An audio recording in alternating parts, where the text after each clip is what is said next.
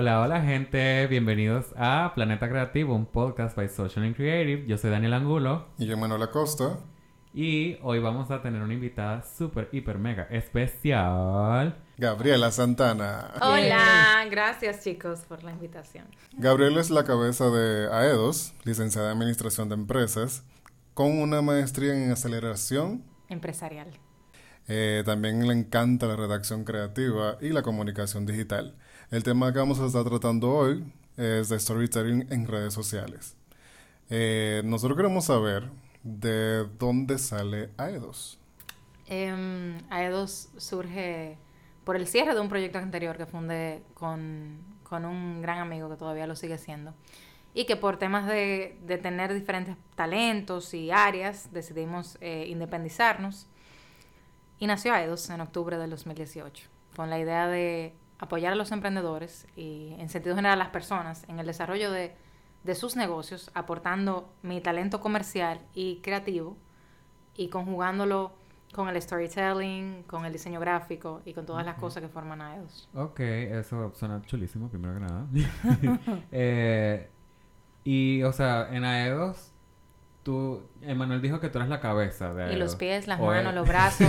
ok, tú eres, tú eres AEDOS, entonces. ¿Qué, pero, ¿qué es lo que más haces? O sea, ¿qué es lo que haces principalmente en AEDOS? ¿Cuál es nuestro, bueno, nuestro core, eh, o sea, nuestro... Eh, especialidad. Nuestra especialidad principal es la redacción creativa y la estrategia de contenido digital. O sea, no, hacemos fotografía y estamos todavía trabajando en mejorarla, o sea, no estamos en el nivel que debemos estar, que ahí ustedes son unos duros, señores. Gracias. Sigan las redes Social and Creative para que confirmen, para que confirmen lo que estoy diciendo, si ustedes ya están a otro nivel y nosotros estamos comenzando a incursionar y realmente no es algo en lo que nos queremos enfocar del todo, sino es parte de ofrecer ese servicio, nos interesa más incluso subcontratarlo, porque Okay. estamos en la misma era de la globalización, hace que tú necesites especializarte, o sea, ya todos no podemos saber de todo. Claro. final. Tiene sentido. Entonces, eh, mi, mi fuerza principal y la de AEDOS es conectar a través de la comunicación. Y eso se puede hacer con storytelling, se puede hacer con, con una identidad visual bien desarrollada, pero con lo que eh, nos sentimos más identificados es con, la, con contar historias. Es lo que, lo que considero que hacemos mejor. An- antes de nosotros entrar a la parte de qué es storytelling, ¿tú crees que la gente se detiene a leer actualmente? Sí no. Se detiene a leer si la persona que, que, que está comunicando le parece creíble, si le parece agradable, si le parece empática, si el, si el texto que tiene es suficientemente relevante para detenerme siete segundos o cinco segundos a verlo. Si es así, si esa persona que está detrás logra eso, pues lo consiguió. Porque sí se puede Y todavía. ahora por ahí mismo, ¿qué es storytelling en tus palabras? En mis palabras, exacto, porque hay muchísimas definiciones. Sí. de lo que es. Pero para mí es em, dejar una huella. Considero que dejar una huella con, con lo que tú dices, con lo que tú sientes y, y que la otra persona cuando lo lea lo entienda. O sea, el poder del storytelling es que tú puedes compartir a través de él, pero puedes aclarar informaciones con él. Y por eso puedes vender con el storytelling. Entonces el storytelling sirve para vender. totalmente. y ustedes saben de eso porque dime, no se hagan ahora. Sí. No, o sea, pero también nosotros, nosotros lo hemos utilizado, pero eh, como tú te vas más a esa área y tú te sientas total y completamente a escribir. Sí. Yo, te- yo saco el tiempo, por ejemplo, para eso. Pero a ti te encanta, Sí. te apasiona. Yo lo hago cuando estoy triste, lo hago cuando estoy feliz. Lo hago desde que tenía como 8 o 7 años. Incluso cuando, cuando en el colegio me ponían a, a hacer un dibujo o lo que sea, yo siempre le escribía un mensaje. Aunque la profesora no dijera, escríbele un mensaje, yo le escribía un mensaje. Que tú desde antes. Entonces, exacto. Entonces es algo que me, que me gusta. Entonces, le- yo creo que, aunque ustedes lo vean, no, que experta. que-". No, no soy experta. Lo que pasa es que yo lo siento. Entonces, se ve bien porque se, yo creo que tú consigues escribir bien cuando el otro se transporta a ese momento. Que si yo te cuento, esta mañana me levanté y el sol brillaba y me calentó, tenía frío y me calentó.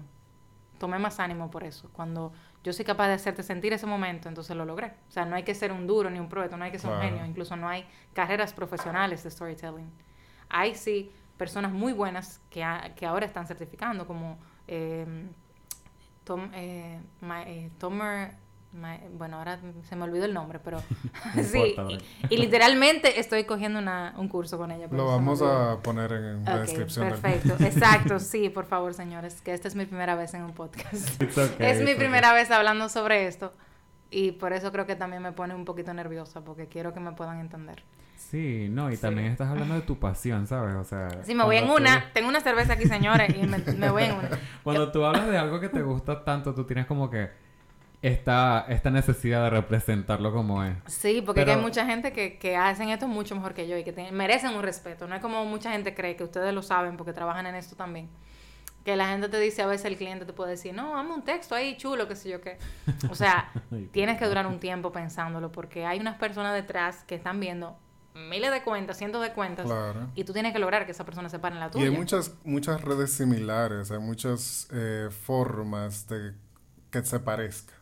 Entonces, buscar la manera que con la redacción, no solamente eh, porque el storytelling yo lo veo no solamente con el copy que va debajo de la imagen, en la imagen misma se puede poner textos que hay veces, por ejemplo, aquí hay una marca dominicana que para mí tiene muy buen storytelling, hay varias, pero una de las que más me encanta es el Bon, oh, eh, que tienen muchos posts que son muy textuales y hacen sentir con eso. Eh, también está John Péame, que hace unas historias increíbles. Eh, pero entonces, ya como hemos hablado de que el storytelling vende, porque hemos visto grandes marcas como Coca-Cola que vende. De hecho, las, las cuentas de esas grandes marcas. Es felicidad. las cuentas de esas grandes marcas, de hecho, no sé si la han analizado eh, de forma internacional, no publican tanto de que, ah, sí, destapando la Coca-Cola o la Coca-Cola, una foto de la Coca-Cola muchas de ellas a veces ponen ilustraciones, textos eh, que hacen eso, que llevan lo del storytelling. Entonces, ya hablando un poquito de eso, ¿tú consideras que el storytelling se puede considerar una estrategia para una marca? Es una herramienta, considero que es una herramienta que, que forma parte, sí, que forma parte de una estrategia, sí, totalmente. O sea, todo depende hasta el valor que tú le des, porque puede ser incluso tu, tu producto principal, el storytelling, para vender. O sea, yo creo que todo está en el enfoque y ustedes mismos que, que manejan diferentes tipos de cuentas, quizá en, en algunas el, el, enfoque principal sea la imagen y, y, del, y el copy siempre es importante, pero quede ya en segundo plano porque ya la, el, el efecto de conexión lo logró la imagen. Entonces yo diría que una combinación y que sea una herramienta que te ayuda a que todo se vea bien, porque tú estás ligando ahí ventas, está ligando empatía, o sea, están, estás conectando muchas cosas, estás diciendo qué es lo que estás vendiendo, qué es el, al final lo importante del storytelling. Dime claramente qué es lo que quieres que yo entienda y hazlo de una forma en la que yo me sienta cómodo leyéndolo. Tú sabes, eso básicamente. Y la persona se llama Maidor Tomasina. La, para que cuando le edite, para que cuando le edite, lo que pasa es que, señora, la cerveza te dan dos cervezas modelo y quieren que tú recuerdes toda la cosa. Entonces, Ahí va otra, no no te apures. y, ok. Entonces, la necesidad del storytelling en sí es para conectar con el usuario. Sí, total. O sea, es como para para crear que una comunidad o para qué tú realmente necesitarías conectar con el usuario o qué es lo que buscas realmente con el storytelling? Yo creo que, que así como todas las cosas que ocurren en el marketing, que son en base a necesidades de las personas, venimos con una necesidad de sentirnos más humanos y estar menos acelerados con todo. Yo que soy una acelerada total, al momento de yo escribir, es el momento en el que yo como que aterrizo en mi propio mundo. Entonces, todos tenemos una necesidad fuerte y la pandemia también reforzó eso. De, de, de, sentirnos más humanos, de entender que no somos perfectos, de que muchos eh, nos pusimos ansiosos en la pandemia, yo incluida. Eh, tuve mis días muy como oscuros y haciéndole copies a clientes, me salvé escribiendo. Me paré en ese momento porque dije, no, la gente, por ejemplo, le manejo una cuenta a un centro de, de ejercicio. Y yo me recuerdo un día voy a hacer una anécdota aquí súper personal, íntima, solamente exclusiva para Social and Creative. Síganos en nuestras redes. Oh, Dios, Planeta Creativo, no olvides suscribirte. Ese día, recuerdo, lo recuerdo vividamente, estaba muy triste. Y yo sabía que tenía que hacer contenido. Y yo soy exageradamente responsable. Y dije, bueno, vamos, Gabriela, concéntrate. Y en el momento en que yo pensé que la gente que estaba del otro lado también estaba como yo, dije, bueno, ¿qué se me puede ocurrir? Dije yo, bueno, aquí nadie tiene de eso de ejercicio, todo el mundo pero vamos a hacerlo chistoso entonces. Y entonces comencé a subir videos de, de personas gorditas haciendo ejercicio, flaquitas haciendo ejercicio, cogiendo lucha. Y el punto es que comencé a motivar a las personas a grabar sus propios videos para compartirlos. Y eso fue un boom en la red social. Y, y, no tuvo que ver conmigo, tuvo que ver con la identificación de las personas, con ese sentimiento de frustración, de sentir que, bueno, no tenemos, eh, ese, no tenemos ese centro de bienestar para poder ejercitarnos, eh, no me siento bonito, pero puedo hacer algo. Ah, mira, otros lo están haciendo. Entonces, esa necesidad de, de conectar todos eh, nos llevó al storytelling. Si no, quizás no lo hubiésemos necesitado. Antes era, oh, bueno, aquí tengo una Coca-Cola por 150 pesos, la, la cómprala. Ahora no, yo quiero que tú me hagas sentir que yo necesito esa Coca-Cola porque la quiero y ahí entra el poder, o sea, vender esas soluciones y, y la forma chula de contarlo. esa, esa anécdota que hiciste eh, hizo que identificaras eh, lo que podía tener similar las demás personas en un, en un sufrimiento particular, que era la pandemia, eh, que es la pandemia. Pero que entonces, en ese momento, todo se estaba pasando por lo mismo con lo de no poder hacer ejercicio. Eh, en su centro preferido, salir de casa. Sí, no, y realmente, por ejemplo, en este caso de lo de el gimnasio, el lugar de ejercicio, lo que sea, eh, tú, además de como que ir por, pues, que hay máquina y todo esto también, hay veces que uno necesita ver gente, ¿sabes? Entonces, como que te motiva también a, a, ejercitarte. Entonces, cuando tú, encerrada en una pandemia, pudiste transformar y canalizar tu tristeza a través del storytelling en algo en lo que la gente se identificara para poder como que traerlos hacia, hacia la... O sea, como que tú estabas hablando desde una cuenta, porque no, ellos no estaban escuchando a Gabriela, están escuchando a la cuenta que desea. Y ellos se sintieron identificados con esta emoción y tomaron el paso de poder como que, ¿sabes qué? Voy a subir mi video también. Y sí, bueno, estoy cogiendo lucha, pero estoy en esto.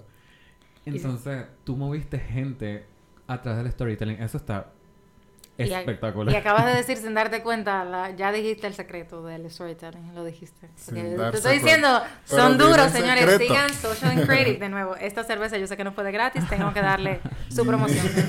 eh, Mira, pero para cuando se va a iniciar a trabajar con un cliente, porque por ejemplo, eh, en tu caso, que ya tienes Tres años con Aedos. Ah, no, dos años. No, dos años. Dos años.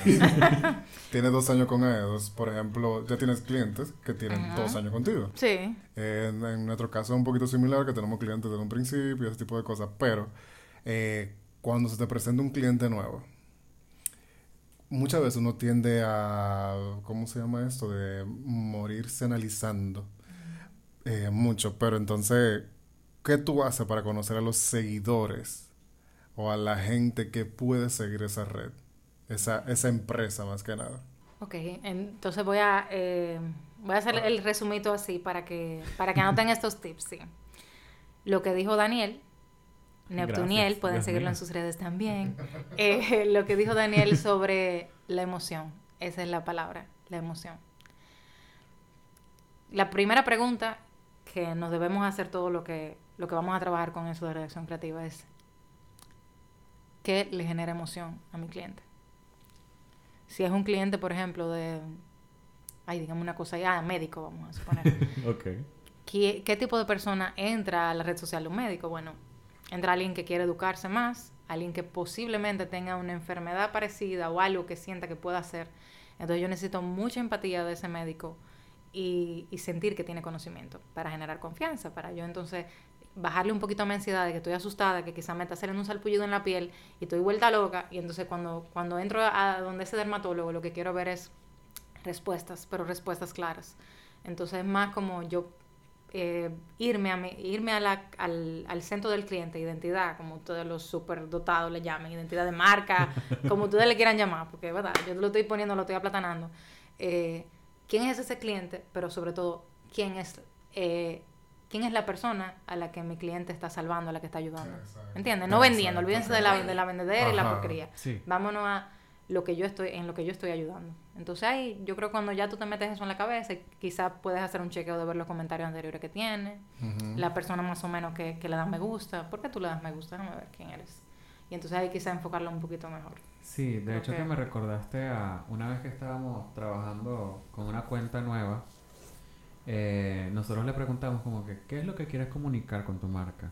Entonces, nosotros nos imaginábamos esto, eh, era de, de, smoothies, es de smoothies, perdón. Ay, qué rico. Súper, súper, lo, lo, máximo, me encantaba. Entonces, recuerdo que cuando recibimos la respuesta de un briefing que mandamos, decía como que no, que tiene que ser profesional, que tiene que ser de esto y de aquello. O sea, como que ellos querían educar a la gente porque vendían muchos smoothies sanos. Entonces, como que ahí es cuando tú dices como que, bueno, ya yo sé que refresca tu día, ni nada por el estilo, sino como que, ok, lo, la zanahoria como que de verdad te va, a pro, eh, te va a proveer tales vitaminas y tales estas cosas, pero también recuerda que según tus defensas, una cosa así, como que tú realmente tenías que comunicarle a la persona como que, no es como que tú necesitas esto porque este es el mejor producto, sino como que este producto de verdad te va a hacer muy, muy bien. O sea, como que no todo es vendedera, primero que... Exacto, sí. Sino que hay veces que tú tienes que comunicar ciertas cosas para que el cliente de verdad entienda. Y si tú tienes muy claro, o sea, tú no le vas a hablar en ese del doctor como que, bueno, si tú tienes una dermatitis aguda, que no te lo vas a decir. Si sí, hay, sí hay momentos serios Sí, sí, hay, sí. Pero no, no, estoy diciendo que el storytelling no sea serio. pero eh, sí hay momentos en los que hay que poner una información X necesaria. hay formalidades que, que, hay que cuidarlas. Eso totalmente. Pero en ese caso, por ejemplo, de los médicos, eh, yo sí, por ejemplo, yo siempre he tenido mucho cuidado con, con que hay cosas que se encuentran en Google. O sea, eh, hay términos específicos que lo, la, la gente sabe de manera buscarle en Google. Entonces, eh, ¿cómo yo hago para que eso tenga esa conexión con una gente?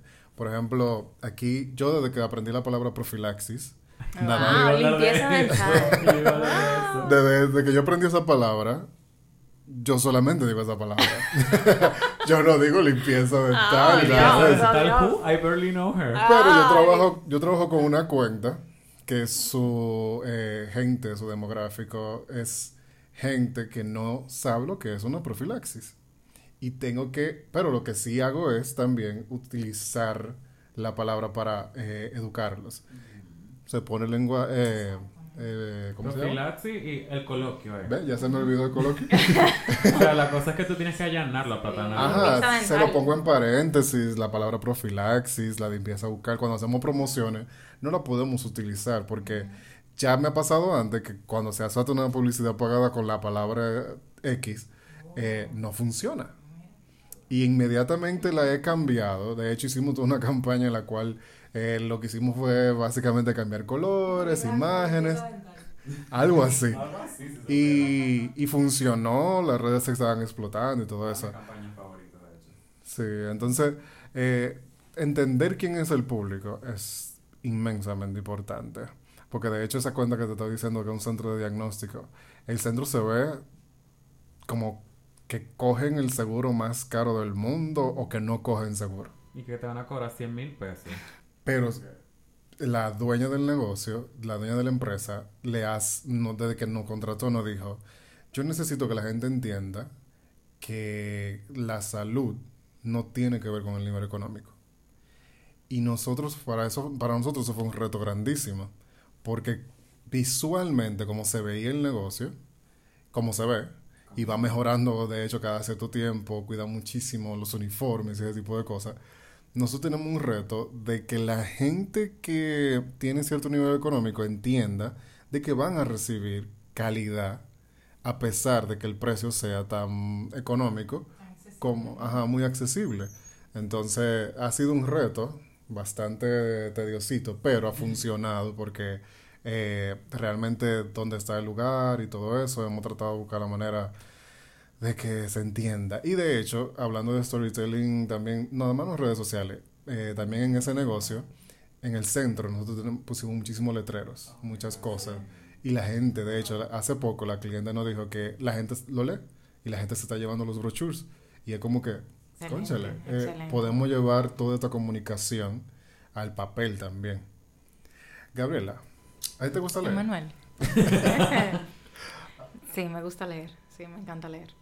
Y eso es lo que me ha dado, yo creo, el, la, la, amplitud en el vocabulario para poder elegir las palabras correctas. Al final tú no puedes dar de lo que tú no tienes. Sí, porque tú tienes un léxico mucho Ay, Dios, wow. Sí, pero con... Ay, no siempre. pero es un léxico... Ya voy por la cerveza número dos. Ah, pero es un léxico muy variado. Sí, y no es un léxico que tú pensarías que es como que pretencioso en la cuestión. O sea, como que un léxico que tú sabes que te están hablando claro, pero que tú entiendes y que igualmente es como que un buen. ¿Y a ti te gusta leer de manera digital? Tú agarras un libro, libro. Que me perdonen mis colegas, pero sí, me gusta, o sea, me gusta leer, como me gusta leer mucho, leo digital, pero realmente todavía soy análoga en esa parte y me gusta subrayar. O sea, mm. sí, me encanta subrayar. ¿Te gusta la experiencia? Sí, me gusta, sí. Yo soy muy eh, de, sensaciones realmente. Y creo que por eso me considero más que, ah, que creo, es como... Me considero artista en ese sentido. O sea, y creo que eso... Yo, perdón, yo heredé mucho de mi papá. Eh, el subrayar y el escribir. Oh otro también que A mi papá le encanta. mi papá me prestó un libro. Otro que daña libros, que los libros. Mi papá me prestó un libro y está lleno total y completamente subrayado y eso. Y... Lo certifico. Hay veces, de hecho, de que a mí me encanta escribir de manera digital, pero a veces yo agarro un cuaderno y empiezo a escribir, escribir. Sí, eso me relaja a mí, me relaja mucho, en realidad. Y a veces siento como que me organizo mejor primero en papel y luego pasa a la digital. y, y, un tip aquí rápido para todos los communities que nos siguen en Social and Creative, Planeta Creativo, tu podcast favorito. eh, Lo vamos a tener que decir así eh, ahora. sí. Eh, es que la, la, emoción y la interacción van de la mano. Si lograste emoción, vas a generar interacción. Que es lo que considero de, de las cosas principales, por ejemplo, que en AEDOS tomamos en cuenta, que incluso nuestros clientes, sin ofender a ninguno de mis clientes, se manejan la mayoría con un bajo presupuesto, porque como nuestro público principal, sin nosotros buscarlo, realmente se fue formando, eh, son muchos de emprendedores que están comenzando a desarrollar su negocio y existe entonces poco presupuesto. Entonces, ¿cómo tú consigues... Eh, calidad en los seguidores si no tienes tanto presupuesto para subir de forma, de forma pagada, que es la, más, la forma más rápida.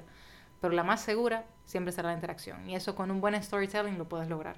Pensando, bueno, eh, vamos a pensar en algo, en lo que tengo enfrente. Bueno, mi cerveza, lo siento, señores. Eh, solo para mayores de edad, yo espero que sea este podcast. Em, tengo esta cerveza aquí, entonces voy a, eh, a, a, mostrarla con, con quizá con mi mejor amiga al lado para entonces hacer que sientas que, que, estás en ese momento compartiendo quizá un buen rato con esa persona que tanto te importa, por ejemplo. Entonces siempre piensen que en lo que ustedes venden puede, puede conectarse humanamente. Entonces ese es el truco siempre. Sí, porque el crack de lo que tú acabas de decir no es exactamente la cerveza. Es el compartir. Y el consumo de alcohol es perjudicial para la salud, ¿ok? Ley 4201, no, que no quiero que me, que me tumben, que me eh, veten. Voy a tener que poner contenido explícito en el siguiente episodio. Censúreme, por favor. Mira, eh, ¿Y tú lees como que libros de marketing o tú lees como que de todo? Porque, o sea, tú hablas de esta forma y yo estoy como que súper como que embelesado, ¿sabes? Pero... Oh, Dios. ¿Qué, ¿Qué, es lo que te gusta leer? No será por mi belleza. ¡Ah! Neptuniel, Neptuniel, contrólate Neptuniel. Lo siento, me salí de mis casillas. Eh, no, o sea, pero como que ¿qué es lo que sueles leer o qué, qué es lo que más te gusta leer? Bueno, me gusta leer, sí, de, de marketing me gusta mucho pero también me gusta leer de cosas súper random en realidad, aunque suene, aunque suene loco, pero yo por ejemplo a veces me pongo y busco, ok, artículos, no se rían, pero a veces me pongo, ah, artículos sobre ciencia, por ejemplo, y veo personas que, que se han destacado de aquí, o sea, yo soy muy emocional, señora, muy cursi, entonces leo cosas cursis y eso, y eso me abre la creatividad, o sea, cuando yo me pongo muy técnica, me bloqueo, me pongo ansiosa, no, no puedo. Y por eso tengo una página, ahora se la voy a dar. Una página que es nada comercial, que es totalmente sentimental. Así que no critiquen diseño gráfico, nada de eso, porque soy yo misma que la que se llama Lo que yo quiero para ti. Ya yo la seguí, se ve ah. chulísima, así que no le hagan caso. Eh, yo te he visto interactuando en los comentarios. Ok. Y no es solamente, porque no es solamente escribir. Eh, en la era digital están los emojis. Ah, que expresan muchísimo. Eh, y te he visto a veces. Sí, pero que él, no está borracho, yo sí. Sí, por eso él está, por eso él está preguntando así a otros niveles. Y, emoji, ah, sí. y he visto cómo los utilizas. ¿Tú crees que en, obviamente hace mucho tiempo hay emojis y la gente se vuelve loca? De hecho, por eso eh, iPhone y Samsung y toda esta plataforma lo vivan actualizando y agregando emojis diferentes cada cierto tiempo, esas actualizaciones. Pero ¿tú crees que cuando tú estás interactuando un emoji te ayuda como a ponerle ese puntito de déjame terminar de escribir lo que quiero que, entienda. Bueno, tú nada más te tengo que dar un ejemplo. Cuando, ustedes están en su, en su grupito de amigos y eso, y alguien está contando un chiste o está contando una anécdota, hace muecas. Y esa mueca y los ademanes eh, con el cuerpo hacen que tú como que te la creas. Entonces el storytelling es que tú te la creas. Entonces los emojis hacen que tú te la creas. Así que sí, pero no excederse, porque también si tú te excedes, entonces parece como, como una cosa que fue un, un virus, y entonces te llenaron de... No, así no. Pero sí en los, en los puntos adecuados. Yo soy como, por ejemplo, en un párrafo, yo uso tres, así, pero llenarlo de emoji, porque entonces me, me quitaste me quitaste el protagonismo de lo, del, del texto. Mm, ok, sí. O sea, el balance es todo, como dicen los anuncios de bienestar personal. Sí. Aunque ninguno es sigamos el balance. Por ejemplo, yo llevo dos cervezas, otra no sé cuántas, y ya lo perdí, pero bueno. Señores, vamos a suspender la tercera cerveza. Exacto, por favor, quítenla. Pero entonces, en- según yo, porque ya tengo como un año utilizando el storytelling, pero... Y lo no- usas muy bien. Síganos en Gracias. nuestras redes sociales. Porque antes realmente yo le tenía un poquito de miedo. Porque me daba miedo continuar. O sea, yo me gustaba mucho iniciar eh, una historia, una campaña, pero me daba ese miedito porque hay veces que tú sabes que el storytelling a veces no va solo con un post, no va solamente con un tipo de formato, a veces puede ser todo un video, un IGTV, eh, pero pues, se elige un IGTV porque ya va a durar más de un minuto eh, y ya tú vas, y todo se redacta y eso. Pero entonces, utilizarlo de manera continua. Me gustó que tú dijiste que era una herramienta, porque por eso se puede utilizar en ciertos momentos. Aunque eh, de alguna forma tú siempre estarás contando una historia, pero vamos a decir que enfocar toda tu energía, no, algunos posts, y ustedes lo saben, no requieren tanta, tanto storytelling, porque eh, lo...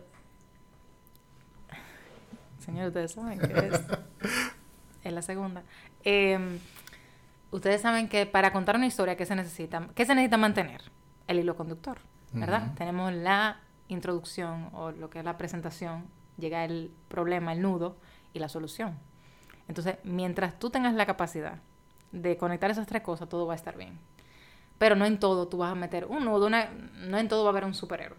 Entonces, en esos casos se hace un rejuego. Entonces, no exagerar con nada. Y ustedes lo saben porque manejan muy bien el tema de la, de la estrategia del contenido. O sea, y no lo digo por ya, sin relajo ya. Ya no es por la cerveza.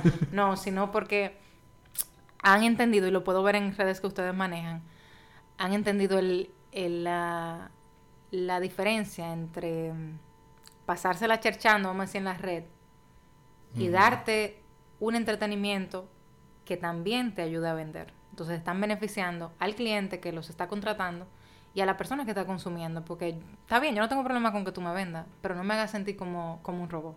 Entonces, si, si se logra eso está bien, Sí. porque la gente no es tonta, sabe cuando tú le haces un post persuasivo que para vender, la gente no es tonta, pero le agrada, dice, coño, qué flow, y escúchame la palabra, me van a vetar, No, no, ¿qué no. flow tuvo este tipo para venderme eso? Mira qué chulo, Exacto. déjame darle a seguir. No, coño, qué flow. Dilo como es. Sí, ayuda mucho la identificación de eso, porque no hay nada más chévere que un cliente que se identifique, te compre una primera vez y la segunda vez va- va- vaya por la misma chercha de la primera vez. Totalmente. Y buscando repetir la experiencia. Por eso que no me- a mí no me gusta mucho el, el hashtag de vive la experiencia de. Pero eh, tú, tú puedes lograr eso sin tener que poner el hashtag. Esa ayuda del storytelling. Eso me recuerda demasiado lo de cuando vas a un curso de marketing. Ah. No. No, yo pensé que era bendecida porque ya sé como que... No, no, no. O sea, cuando haces un curso de marketing, lo primero que te dicen, ¿qué es lo que vende Coca-Cola? Coca-Cola no vende refresco, vende la experiencia. Sí, sí, Ah. eso. Sí, sí. El primer ejemplo. Sí, por eso digo, para que, para que sea útil para, lo que, para nuestros oyentes, todos los que están escuchando, quieren hacer un buen storytelling, primero siéntanlo, entiéndanlo y proyectenlo. Si, si, si con, quédense con esas tres cosas que ahí está la respuesta al final. Yo quería leer un poquito de una frase de Maya Angelou, que, ah, donde dice que la gente olvidará lo que dijiste, la gente olvidará lo que hiciste, pero la gente nunca olvidará cómo la hiciste sentir. Eh. La amo, Maya Ángelo. Que creo que una forma, un storytelling de ella explicando el storytelling. Básicamente, mucha gente de verdad puede. Hay mucha gente que va a olvidar lo que diga el texto o lo que diga la línea de repente, yo no me acuerdo, pero yo sé que me hizo sentir X cosa. Y ese sentimiento lo va a querer compartir con otra gente, mandándolo por DM, etiquetándolo en un comentario, subiéndolo a sus historias. Todo eso es interacción. Entonces, Gabriela. Emanuel, Daniel. Dinos dónde podemos encontrarte. Pueden encontrarme en aedos.agency, en Instagram y como G. Santana Vargas, en mi usuario personal, estaré compartiendo más cositas después. Llévenme al paso, que estoy comenzando eh, eh, eh, eso de la exposición. Estoy comenzando, así que llévenme ella, al paso. ella subió un reel de la reunión. sí, ya. Um, la misma noche. Antes de cerrar, yo quería decir algo personalmente de, esta, de este capítulo. Y es que, por ejemplo, el storytelling es tan arrecho que yo me llevo ahora conmigo ese esa anécdota que tú contaste de lo del gimnasio, que tú te sentías triste y todo esto. Eso, nada más contándolo ya aquí, ya es storytelling. Porque ya sabemos que yo me puedo identificar y yo sé que cuando la persona lo vaya a escuchar, se va a identificar también. Entonces, fue muy chula la campaña, yo la vi. Ah. en su momento vi las compartidas y todo Ay, qué chulo. Nada, Gabriela, muchas gracias por haber, aceptado la invitación. Síganos en Planeta Creativo, tu podcast favorito. Disponible en todas las plataformas digitales. Esta me va a quitar trabajo. este tema tiene otra parte. que vamos a hablar un poquito más específico de cómo utilizar el storytelling. Sí, hay que aplatanarlo para que la gente lo pueda... Claro que sí. Pero, eh, de la introducción a y ya te estamos haciendo otra invitación. Ok, perfecto, claro, soy de ustedes. Gracias a todos los que nos escuchan. ya saben, gente, esto fue Planeta Creativo. Yo soy Manuel Acosta. Y yo, Daniel Angulo. Y yo, Gabriela Santana. bye bye. Si llegaron hasta aquí, muchas gracias por escucharnos. nos escuchamos en el próximo capítulo. Bye.